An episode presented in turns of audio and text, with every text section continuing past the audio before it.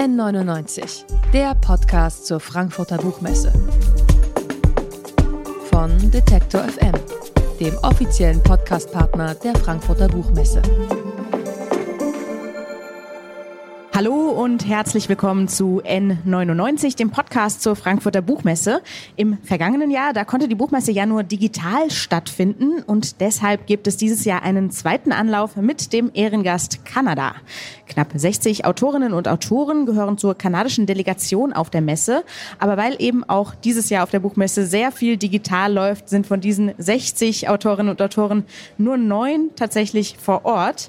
Umso mehr freue ich mich, jetzt einen dieser neuen hier am Stand von Detector FM begrüßen zu dürfen. Michael Crummy sitzt hier neben mir. Er hat den Roman Sweetland geschrieben, der 2020 ins Deutsche übersetzt wurde. Es geht in diesem Roman um eine Insel bei Neufundland, deren Bewohner umgesiedelt werden sollen. Und vor allem geht es um einen dieser Bewohner, Moses Sweetland, der sich mit Händen und Füßen wehrt gegen diese Umsiedlung. Über diesen Roman und die Geschichte des sogenannten Resettlements in Neufundland spreche ich jetzt mit Michael Crummy. Seine Antworten auf Englisch, die werde ich nochmal kurz auf Deutsch zusammenfassen und nicht wundern. Live frage ich auf Deutsch und auf Englisch. Im fertigen Podcast sind dann die Fragen auf Deutsch zu hören. Hallo Michael, thanks for coming. My pleasure, thanks. Michael, du solltest eigentlich letztes Jahr schon hier in Frankfurt sein. Da ist die Messe vor Ort ja ausgefallen. Wie ist es jetzt für dich, hier vor Ort zu sein und tatsächlich mit Leuten ins Gespräch zu kommen? Yeah, it's been fantastic. I really didn't expect it to happen. Right up until I got on the plane, I was kind of expecting that it would something awful would happen and it would have to be canceled. So this is the first time in almost 2 years that I've traveled to talk about my books or to meet with readers in person. So it feels not quite normal, but almost back to the world before the pandemic. It's been a really, I've been here for a week and it's been a fantastic week. Also Michael sagt, er findet das ziemlich fantastisch. Er hat bis zum letzten Moment nicht geglaubt, dass es tatsächlich stattfindet, bis er ins Flugzeug gestiegen ist und jetzt ist er froh, dass er hier sein kann. Es gibt leider keine offizielle neufundländische Delegation hier auf der Messe, aber du bist aus Neufundland, du schreibst über Neufundland und die Menschen, die dort leben, wenn man auf die kulturelle Identität dieses Ortes schaut. Wie unterscheidet sich dieses Schreiben von einem, sagen wir mal, Kanadier, der über Kanada schreibt? Um, it, it's very different. Newfoundland, up until 1949, was a separate country. It had its own uh, unique political and cultural history that was completely separate from the history of Canada. So, my parents, for example, were born Newfoundlanders, and they became Canadians in 1949. So, I'm a first generation Canadian. And because Newfoundland is an island in the middle of the North Atlantic, because it's been fairly isolated compared to a lot of other places. The culture and the history that has defined the place is, I would say, unlike anywhere else in Canada and probably unlike anywhere else in the English speaking world. The way people speak English there was completely different different accent, different vocabulary, different grammatical rules. And it was a very difficult place to make a living. It was fishing. Fishing is the only reason Europeans ever settled there. And outside of the abundance of fish, there was no reason, there was nothing to recommend Newfoundland for settlement. The weather is miserable. The glaciers have stripped it of topsoil, so it's almost impossible to farm there. To live and try to make a life there was difficult at the best of times. And when things were bad, things were very, very bad. So that bred a particular kind of person. Um, people who were stoic and very self reliant, but also kind of fatalistic as well. Uh, you know, there was so many things they had no control over. They had no control over the weather. There was almost no medical care at all. So if you got ill, uh, you had to rely on folk medicines or superstitions, which really did not help. And people, as well as this independence and self reliance, they were also, they had to help each other. So there's a, a real interdependence as well. Like communities are very, very close, and people who live in a community are like family. So it's, it is very, less and less so as time goes on, and we've been a part of Canada now for two generations. So those differences are starting to be it's kind of like the glacier scraping off the topsoil you know? Those the differences are not as pronounced now uh, but it's still my children are newfoundlanders and that's something different than someone from ontario or someone from british columbia. Michael sagt, Neufundland ist noch ein sehr anderer Ort als Kanada. 1949 hat die Insel erst sich Kanada angeschlossen. Es gab sehr spezielle Bedingungen auf der Insel, viel Regen, viel Fisch, aber sonst sehr, sehr schwierige Lebensbedingungen und das hat einen sehr besonderen Menschenschlag hervorgebracht, der besonders stur ist, besonders eigenwillig, aber auch Communities, die sich wirklich unterstützen und einander helfen. Michael, du hast mal gesagt, dass du dich manchmal fühlst wie ein Fake-Neufundländer. Warum? Well, I think that has partly to do with this glaciation of, of being Canadian, sort of scraping across the landscape of Newfoundland and taking off some of the uniqueness. It's also because I grew up in a mining town in Newfoundland as opposed to a fishing community. So uh, my parents moved to the mining town, and that's where I was born. And it's nowhere near saltwater. So I've never, I was not involved in fishing or being on the water as part of my life. So it feels like my connection to what I thought of as real Newfoundland, the world that my parents grew up in, I knew only through their stories.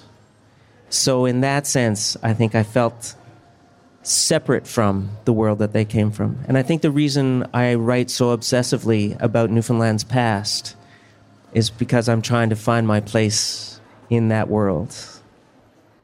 Michael versucht seinen Platz zu finden in dieser Welt in Neufundland, weil er im Gegensatz zu den meisten anderen Neufundländern nicht an der Küste groß gewachsen ist, seine Eltern hingegen schon und er versucht sich das durch das Schreiben über Neufundland zu erarbeiten.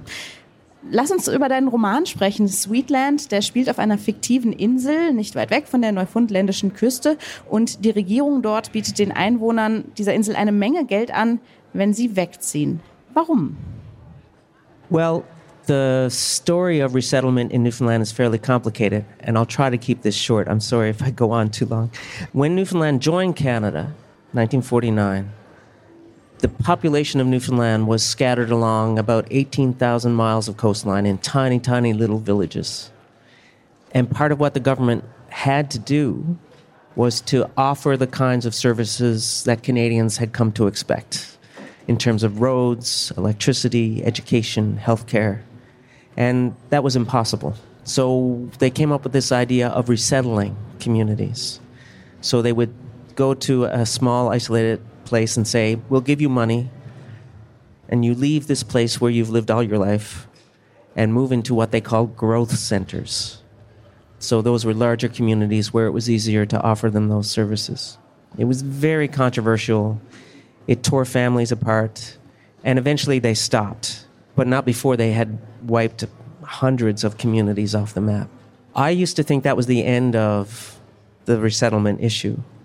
But what's been happening in the last 15 or 20 years is that because the cod stocks have literally been wiped out, and there's it's now illegal to fish for cod, there's a moratorium on fishing. In a lot of those communities, there's no reason to be there, there's no work. All of the young people are leaving to find work elsewhere. So now communities are going to the government and saying, give us some money and we will leave and you won't have to keep the ferry coming to our community. You won't have to keep the electricity on. You won't have to keep a school open. So now there are communities again that are sort of just closing up the doors and leaving for good. But uh, sorry, I'm going on a bit much. but I started hearing about communities. The catch this time was that the government said, yes, we'll do this, but everybody has to agree. So, and I kept hearing stories about communities where everybody wanted to leave except for one person. And I thought, I wonder what that would be like. What would happen in a community where everybody is so close and so, their lives are so intertwined, and one person is saying no when everybody else is saying yes. So that, that person in my novel is Moses Sweetland. Okay, let's see if I can keep this together. Yes, sorry.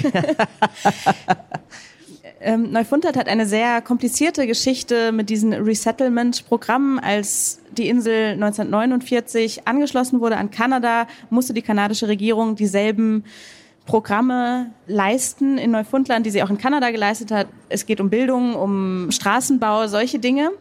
Das war ziemlich schwierig, weil auf Neufundland es eine sehr zersplitterte Community-Landschaft gab und deshalb hat damals die Regierung angeboten, wir zahlen euch Geld und ihr zieht dafür in größere Communities, was eine sehr schmerzhafte Erfahrung war und viele Familien auch getrennt hat. Und dann gab es in den 90ern nochmal einen ähnlichen Fall, weil die Fischerei zum Erliegen gekommen ist und die Menschen, die von der Fischerei gelebt haben, freiwillig wegziehen wollten und dafür vom, von der Regierung Geld haben wollten. Und mittlerweile ist es aber so, dass diese Communities, dass alle das machen wollen müssen damit das klappt. Und Michael Crummy hat sich gefragt, wie wird das wohl aussehen, wenn es einen Menschen gibt in dieser Community, der nicht weg will? Und das war die Idee für seinen Roman. I, I, think that was very well done. Thank you so much. I'm pretty sure it was uh, a little messy, but I right. think I, I, covered the basics. I'll try and keep my answers shorter, but I'm a I'm a talker. Sorry. you're a writer. You're allowed to. okay. um, Der Held in Sweetland heißt auch Sweetland, Moses Sweetland. Er ist ein ziemlicher Sturkopf und weigert sich, die Insel zu verlassen. Kannst du diesen Typen verstehen? Also kannst du dir vorstellen, da zu bleiben, wenn um dich herum alle gehen? Um, I, I don't think I would be that guy. But I feel like I grew up around Moses Sweetland. There's a, a very particular kind of old, old style Newfoundland man who is incredibly self reliant incredibly headstrong and stubborn. And even though he might not be capable of saying why he feels a particular way, might not even have the words to say why, why he's feeling the way he feels, no one is going to change the way he feels. And for Sweetland, this place, this island where he was born and raised, the way of life that he has on that island, he knows he will never have anywhere else, that he will never belong anywhere the way he belongs on that island. So for him to leave is a kind of death, I think. That's how he sees it. And that's why he's so impossible to talk to on that subject. Uh, so I can understand it from the outside, but it wouldn't be me. That's not, that's not how I am. Michael Crummy wäre wahrscheinlich nicht der Typ, der als einziger zurückbleiben würde, wenn alle anderen gehen. Aber er kann schon verstehen, woher diese Motivation kommt. Er hat das Gefühl, er ist aufgewachsen unter Moses Sweetlands, die sehr stur sind, sehr beharrlich und die auch das Gefühl haben, nie mehr wieder so anzukommen wie in dem Ort, in dem sie tatsächlich aufgewachsen sind.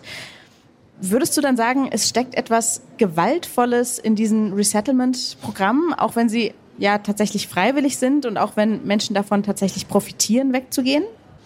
Uh, yes, I think so. And th I think that's why the initial resettlement program was so controversial.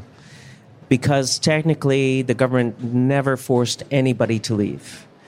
But uh, they would set families against one another. And it often pitted women against men because women saw the possibility of education for their children as something as a real positive.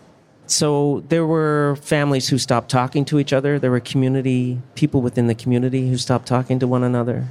Shortly after I finished writing this book, I went to visit a, a community in Newfoundland that had just had a vote to resettle. And it was about 90% in favor of leaving and 10% who wanted to stay. I was surprised at how close to the novel what was happening in this community was. Like people had stopped, who were good friends, had stopped talking to one another.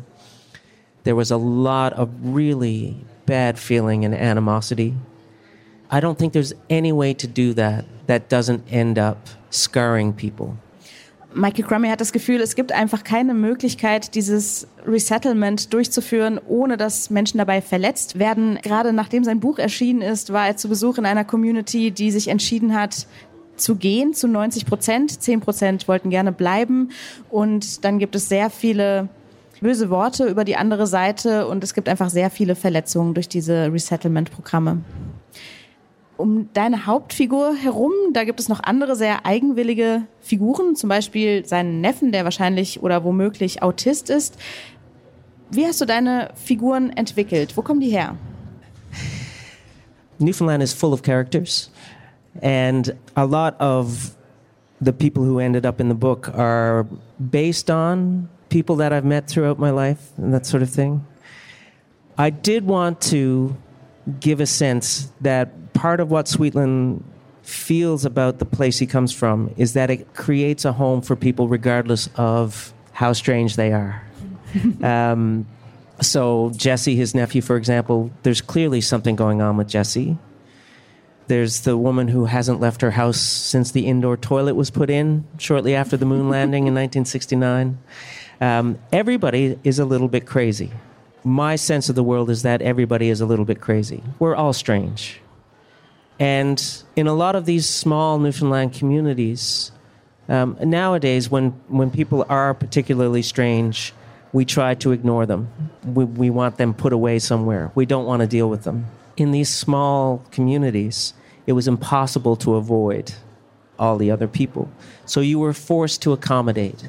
You were forced to make room in your life for all the other people, regardless of how much they drove you crazy, how strange they were. And in some ways, I don't want to paint it as some kind of paradise because it was not at all that. But in some ways, I think the fact that people were accommodated in their strangeness, the fact that room was made for who they actually were, and that they were included in the community, it meant that they lived a life that was more full.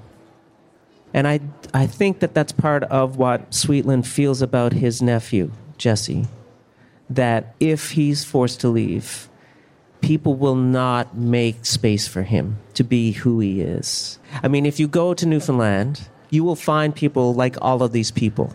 You won't find them all in the same little tiny community. but I did want to accentuate how this tiny little place could make room for all, all of these strangenesses in the world.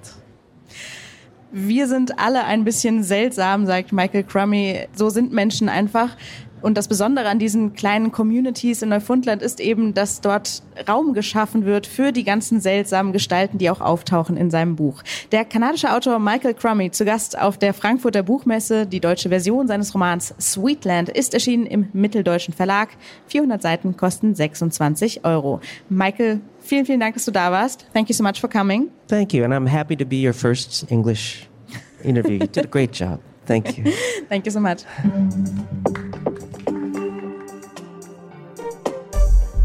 N99, der Podcast zur Frankfurter Buchmesse. Von Detektor FM, dem offiziellen Podcastpartner der Frankfurter Buchmesse.